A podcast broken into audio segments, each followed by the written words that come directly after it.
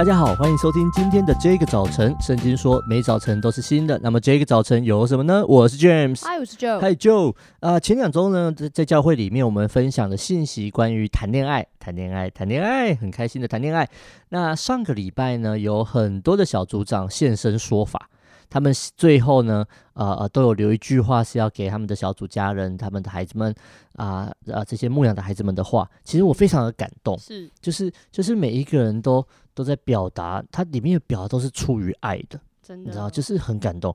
那最多人讲到的呢，就是希望学生们呢，呃，能够愿意跟我们分享，嗯，就是当他们遇到感情上的困难、压力，不要把我们就是拒绝在门外。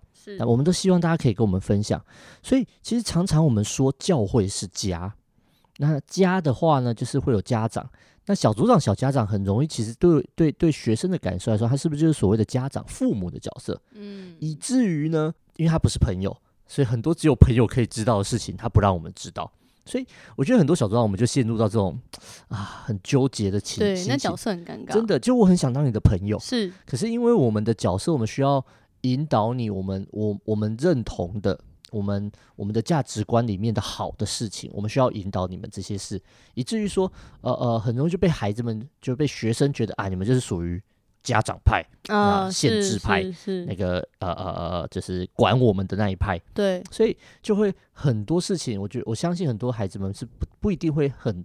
直接的告诉我们的，那所以呃，我们的小组长们就直接这么真情告白说，把我当朋友嘛，当真干，直接黑历史都告诉你，对嘛？我们也是这样，有就是还是有人是国中也开始交朋交交往了嘛，三任六任的都有了，哇，六任真的太惊讶了啊！就是所以真的就是我们很盼望大家是可以跟我们讲话，就像在家里面一样。那我就想到，那家里面我们会不会跟父母说话？呃，在我家呢，像我们家就不太常沟通讲话。从小的时候，嗯，那当然因为有一些背景的关系，所以我们家其实是没什么没什么讲话声音的。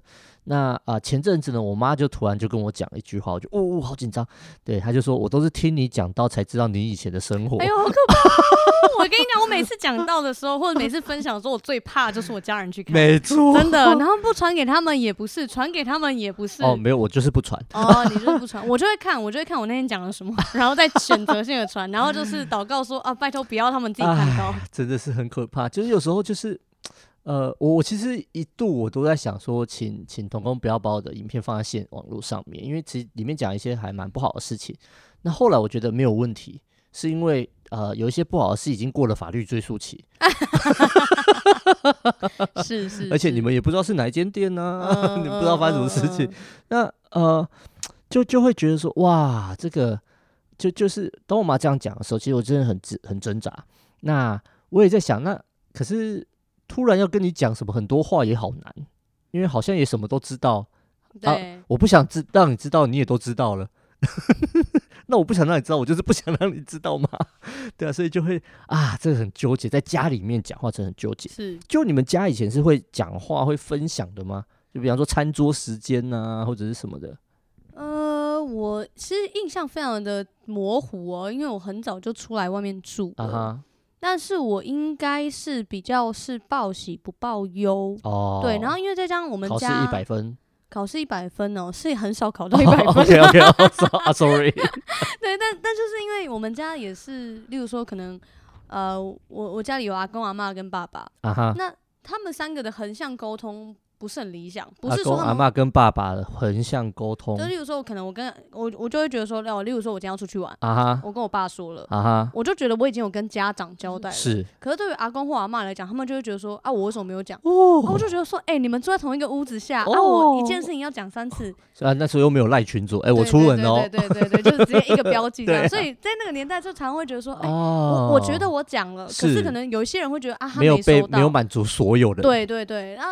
嗯，你说有没有讲？应该还是有啦。可是有没有很情感？我觉得应该说情感上的沟通是比较弱的。然后我印象，我刚刚那样讲，我就想到有一次是在我那时候应该专四，然后我们班上有一个同学，他就是结束自己的生命。哦。然后那个事情其实对于对于我的打击其实是很大的，因为我们都很熟悉嘛。对。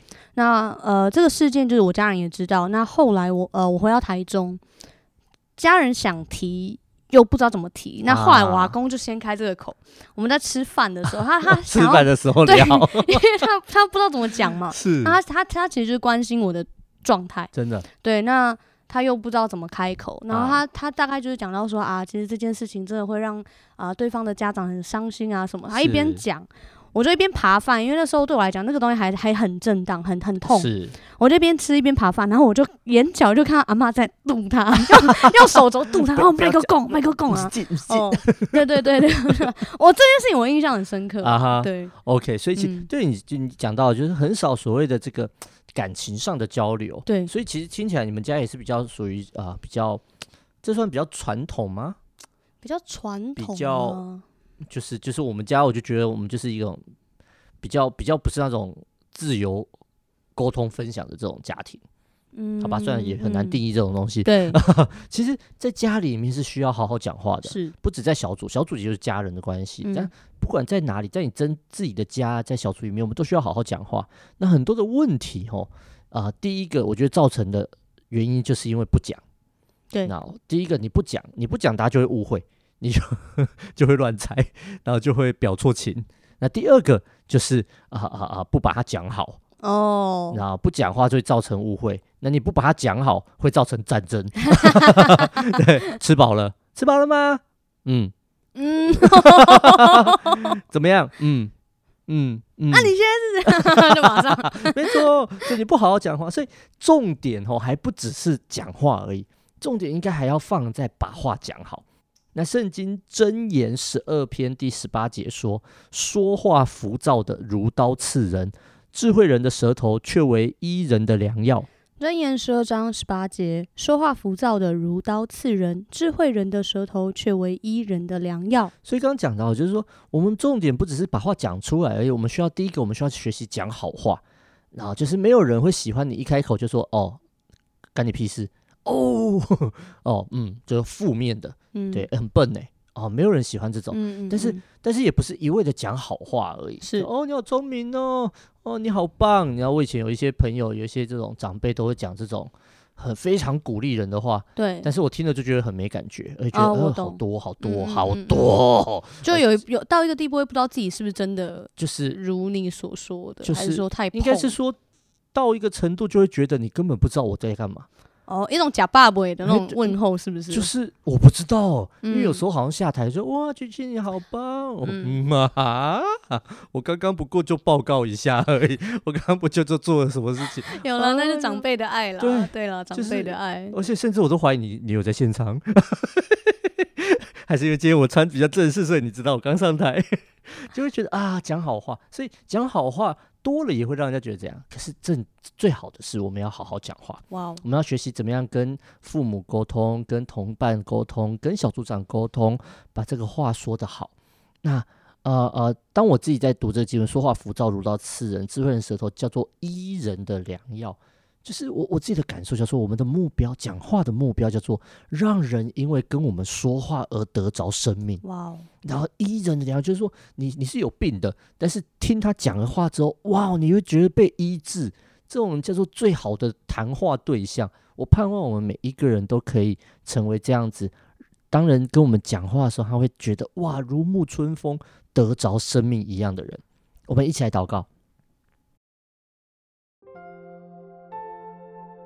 亲爱的上帝，我们感谢你，主今天带领我们认识你的话，今天带领我们明白，当我们在啊家里、在小组、在任何地方，我们都需要好好学习说话这个艺术。主啊，尤其在家人的关系里面，帮助我们，主啊，我们不只是敞开，我们更是有智慧的来说话，让人可以因着我们的讲话，因着我们与我们对话，他可以得着生命的恩典。